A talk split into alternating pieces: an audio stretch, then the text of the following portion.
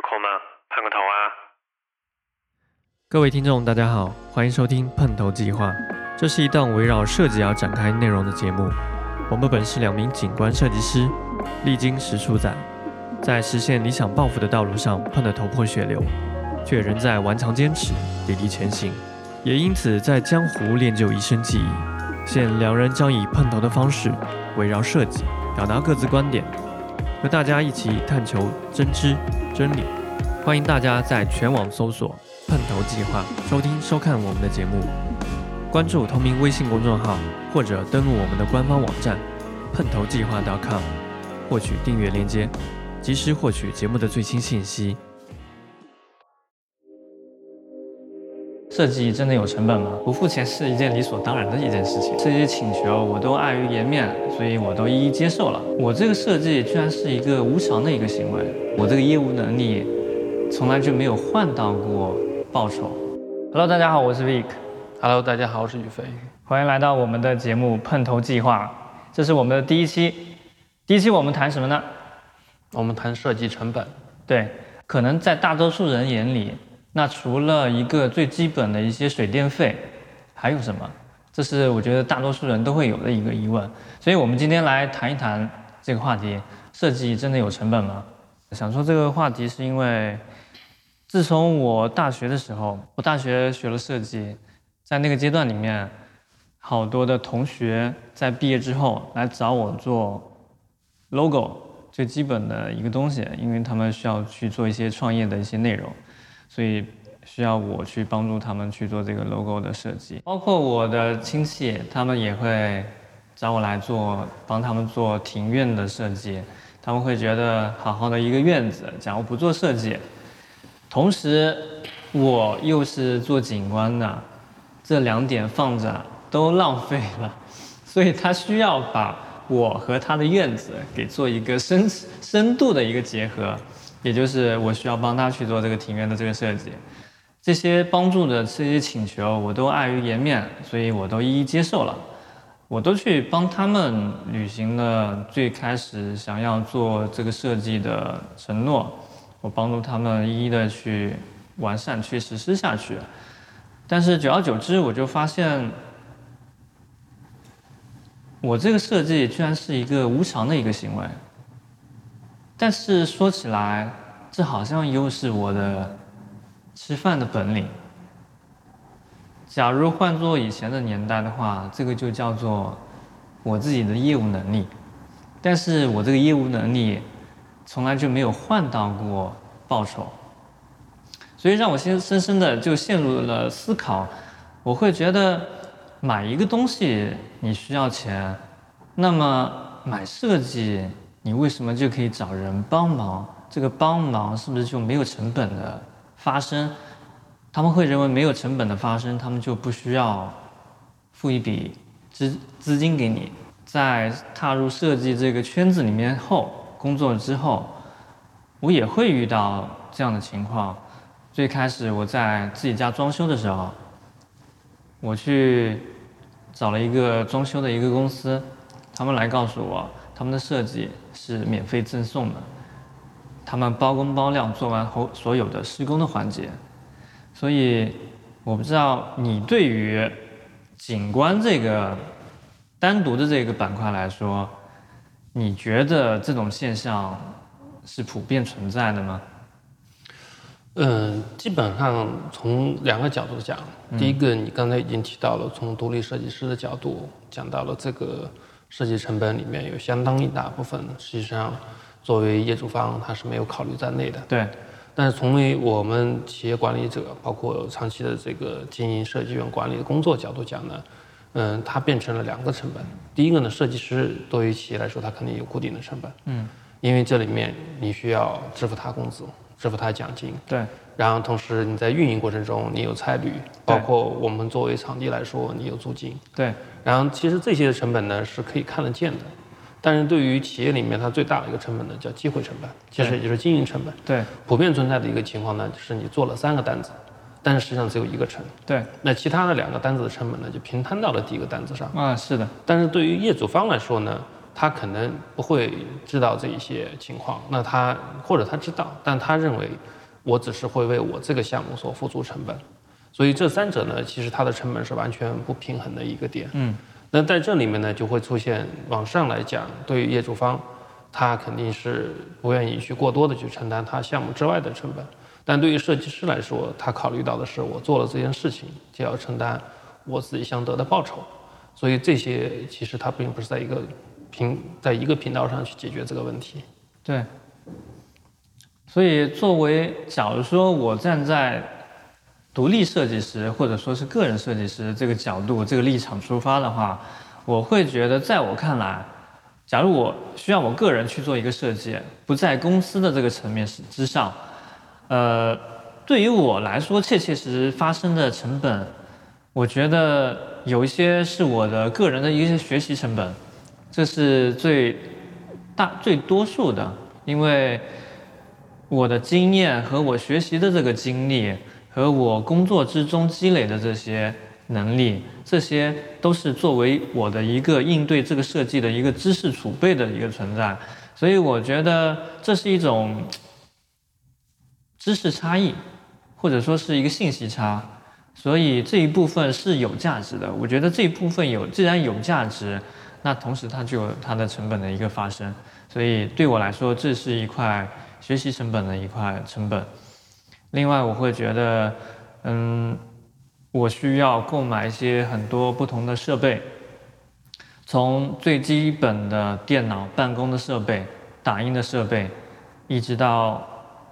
甚至还会有一些软件方面的购买。这些购买的动机是因为我需要去完成设计所有的每个部分，但每个部分去需要不需要用到不同的这个这些软件。那这些软件有些我就需要去购买正版，然后这个正版就是一笔开支。所以对我来说，设备软件的支出也是切切实实在我身上发生的一个成本。另外，我会觉得，假如我需要去看现场，我会产生一个最基本的一个差旅费用，包括一些酒店住宿的一些费用，然后还有一些呃吃饭的、应酬的。其实除了这一块之外，对我来说可能没有在很大额的一个支出的一个成本。我会觉得你应该会对于公司立场的话。发生的一些具体成本会比我更清晰一些。呃，从公司角度来讲，因为它是一个团队，对，呃，你刚才说的那些成本呢，它基本上都包含了。嗯。但是这些成本呢，其实相当一部分是可控的，就是可以进行量化的。但是还是提到一点，就是大部分业主方呢，他给你这个业务单子的时候呢。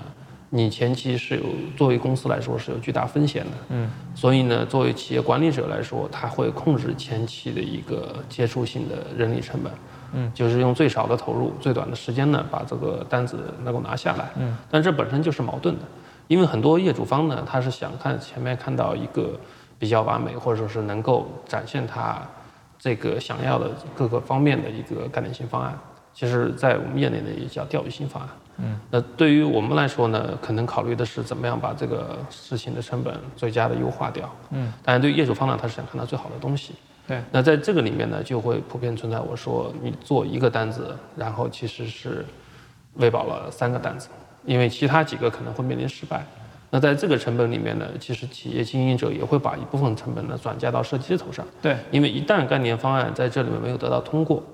前期产生的所有的这个。成本呢？除了公司承担部分的，那设计师实际上是拿不到任何的一个奖励的。对，所以这个对于整个行业来说，目前来说是一个普遍的现状。对，也不是一个特别良性的一个情况。是的，小一点的设计机构，或者说是所，或者说独立事务所，他想获得一个单子的这个难度是非常大的。嗯，就是他想让他自己的企业活下来，他毕竟是要从业务层面下手。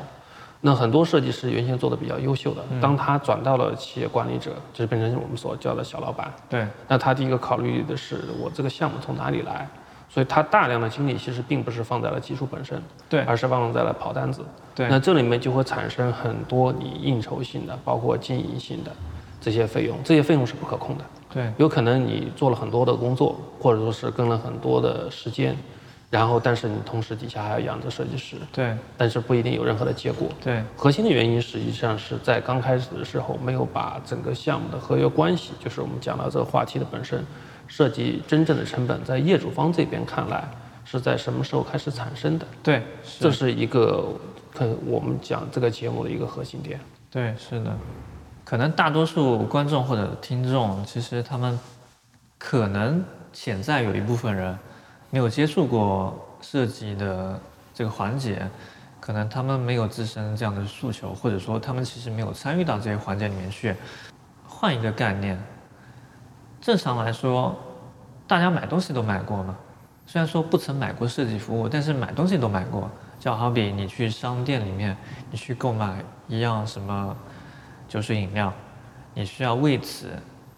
拿到这个东西之后，你就要在收银的柜台面前，你需要付出你自己的现金去换取这样商品。但是好多人在至少在设计这个行业里面，好多人拿了设计之后，他们不会做这样的行为。所以我想问，买东西大家都觉得需要付钱购买的，那么为什么买设计的时候，你就偏偏觉得这是一件不付钱是一件理所当然的一件事情了？所以归根结底来讲，我认为发生这样的情况，大多数人对待设计这个事情来说，他们考虑的，我觉得是他们会在于设计这个东西本身到底值不值钱，所以就是设计本身它的价值点在于哪些方面。我认为，在我看来，我会觉得，作我作为一个设计从业者来说，设计本身是需要满足客户提出来的这个诉求。另外一方面，我会觉得，设计本身其实它是一个解决问题的一个过程。刚才你提到了商品的这个概念，我觉得非常好的，因为作为一个商品来说，它其实大家在整个市场过程中是比较清晰的，可以量化它，同时它买到的是个结果。那如果光从设计的角度来讲，只是买到一个结果，这个事情是比较容易的。举个例子，你做家装的时候，有人给你看了一张比较具象的效果图，你为此买单，你可以支付相对应的费用。但是大部分设计任务，尤其像景观设计或者建筑设计这种类型，它可能涵盖的一个设计过程，就是你从刚开始了解整个项目情况到创作的过程，最后生成的结果。如果只看结果本身，这个事情较容易量化。对，所以很多业主方呢愿意直接看到最后一步，所以就诞生了为什么概念方案过程中会出现效果图，对或者说前期讲一些比较让人心动的理念，来促成这个事情尽快的把这个费用达成。就是这样的话，对于大家来说可能都比较省事。对，但是这样真的是能够解决设计本身的问题吗？其实最后的这个结果，它是需要通过非常漫长而且专业的这个过程去制作出来。对，在这个过程中，往往被各种业主忽略了。对，所以这个实际上是一个目前来说成本里面最大的一个容易被忽视的问题，而且这个过程可能它是需要有非常多的专业的设计师和业主方互动，然后去完成的一个过程。对，这个过程其实往往我认为比最后生成的结果更加的重要。很核心的问题是，大部分业主方呢，比如说我们讲刚才这个话题，你期货它是能够看得见这前期的一个投资，然后他承担了前期的成本。嗯，当然对于大部分业主方来讲呢，他不愿意去做这件事情。嗯，他只愿意做一和十，就相当于说我们这个设计工作从第一步开始接触到最后用十给到他一个完整的这个结果，他愿意为这个十和这个一去买单。嗯，刚开始接触你和后面拿到成果，对但他不愿意为第二步你去内部讨论，你去自己去学习，带着团队去学习，内部参与管理。各种分配，然后大家各种的草图，然后同时制作，这个过程他甚至认为是占了他的时间成本。对，所以对于业主方来说，时间成本在每个项目来说都是非常重要，尤其包括政府也好，还是我们讲的一些地产项目。但是对于设计师本身来说，他这些产生的成果，包括我们作为管理层角度讲，是不会被业主方所接受的。他认为这是你应该去解决的问题。所以在二到九的这么一个环节中，往往是被大大的忽略了。但这部分的成本其实按照合约关系，应该是逐步要支付，甚至在之前就要进行支付。所以我们后面可能会讲到另外一些话题，就是关于设计合约的问题。对对对，还是延续我刚刚讲的这个概念。假如说我把设计比作是一件商品的话，它可能是一件期货，嗯，它是为未来的这个成立这个项目奠定了很好的一个基础，它是一个良好的开端。那我觉得这个它在这个阶段里面，它其实已经产生了这个价值，也其实发生了人的思维的运转，包括他的知识能力的体现。在这个方案之初，所以我觉得它其实已经产生了各种各样的成本，包括我们所讲的差旅的成本，包括人人人工的这个这这个成本，也包括了每一个设计师作为设计个体来讲，他需要去解决这个项目本身所有的一些问题，他需要去额外的去思考，并且可能去学习额外的知识，来让他帮助。来帮助设计师本身可以去更好的解决掉这个项目本身大多数人容易忽视的这些种种方面的问题，所以我觉得期货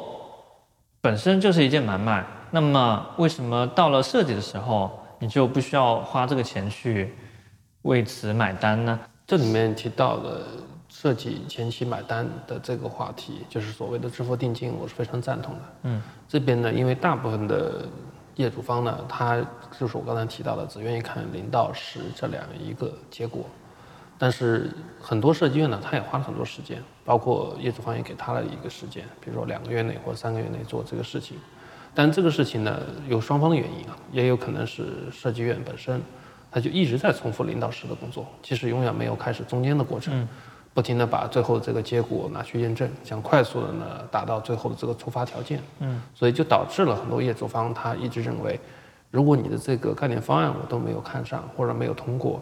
我连整个投资都不能作为决策，项目的定位都不能进行一个决定的话，我为什么要替你买单？我个人认为这是一个很大的一个误区了，其实是个恶性循环。对，嗯，本身我个人觉得设计师他在参与过程中的这个过程一定是要得到尊重和保护的。对，这是通过合约，就是相当于说，在和业主方发生关系之前，当然还有一个情况，这个也就是涉及到为什么拿不到定金，因为很多业主方在概念方案没通过付款之前，连合约都不愿意和你缔约。其实我觉得这本身是对这个行业一个游戏规则巨大的破坏。对。嗯，双方合作的情况，其实就像你刚才说，不管是买一个商品还是一个期货，首先在开始之初建立的合作关系就应该有一个合约发生。根据整个推进过程，从零到一到二到三到四，每一个步骤可以控制它付款和风险，这是双方共同缔约完成的，而并不是一方要看到对方走到第十步，然后才支付这笔款项。对。这是目前来说比较大的一个问题。对观众或者听众里面，他们其实有一部分人其实是这个设计这个圈子里面的，但是我觉得大多数人可能不是，并不是我们景观或者说建筑这个建工程建设类的这个设计圈子里面，可能在那些互联网大厂眼中，我们是相对来说是极其传统的一个行业，或者说是本身其实就是一个服务型行业。呃，所以可能。他们理解不了一个项目在设计之初，我们却实实在在的收不到设计定金。可能我觉得有一部分人会，他们会理解不了，因为我所知道的是，在他们的圈子里面，他们是确确实实是会收到这个定金的这个部分的。对，这个情况呢是市场普遍出现的。那可以这么讲吧。就是我理解的是，项目周期越短，嗯，这种收到定金的可能和后面结款的节点呢就越清晰，因为这个事情比比较容易控制风险对业主方。对。但是对于设计院来说，你会不给小图公司付钱吗？就算这个项目没有，你该付的钱一分你都不会少。对。嗯，所以从这点角度来讲呢，我个人认为这不是一个因为时间周期而拉长这个履约关系的一个理由了。关键点呢，我个人认为还是一个认知问题。对，就是在所有的这个过程中，你所发生的各种成本，如果说是我们讲的设计有效的成本或者设计成本，那业主方理应要为所买单。但如果说大家不这么认为，或者说你不发生这种成本，就像我刚刚说的，一直是重复零到十的这个工作，那自然大家都不会得到一个非常满意的这么一个结果。嗯，以上就是我们这期节目的所有内容。假如你觉得内容对你有帮助的话，欢迎你多多的和我们发生互动。你可以在各大平台下面给我们留言、点赞、收藏、转发，这对我们非常重要，感谢。同时，我们的节目将会在各大平台同步更新，包括 B 站、抖音和我们的播客平台。欢迎大家在各大平台搜索“碰头计划”。我们下期再见。